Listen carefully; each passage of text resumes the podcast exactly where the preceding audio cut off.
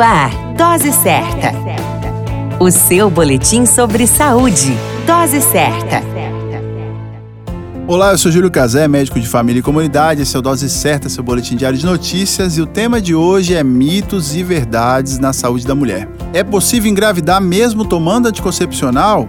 Isso é uma verdade. A pílula anticoncepcional age por ação de hormônios impedindo que ocorra ovulação e por isso protege contra a gravidez. No caso específico da pílula, ela possui um índice de eficácia teórica de aproximadamente 99%.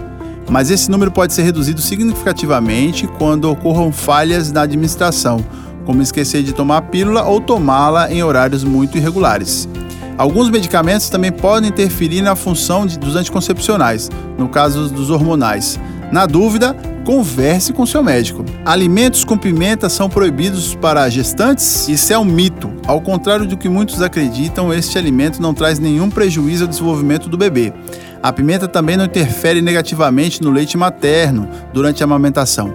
Mas, como todo alimento, se consumido exagero pode ocasionar alguns problemas, como azia e gastrite, é importante se cuidar. E sua ingestão deve ser moderada, especialmente para aquela gestante que já possui problemas gástricos. Vale lembrar que gestantes apresentam azia com intensificação e alguns alimentos o problema pode agravar. Lavar ou não lavar o cabelo quando está menstruada, mito ou verdade?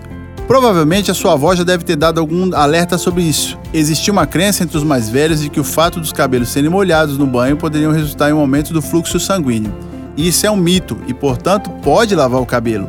A recomendação apenas é evitar permanecer com eles úmidos em períodos gélidos, a fim de driblar resfriados e demais sintomas inconvenientes causados pelo frio.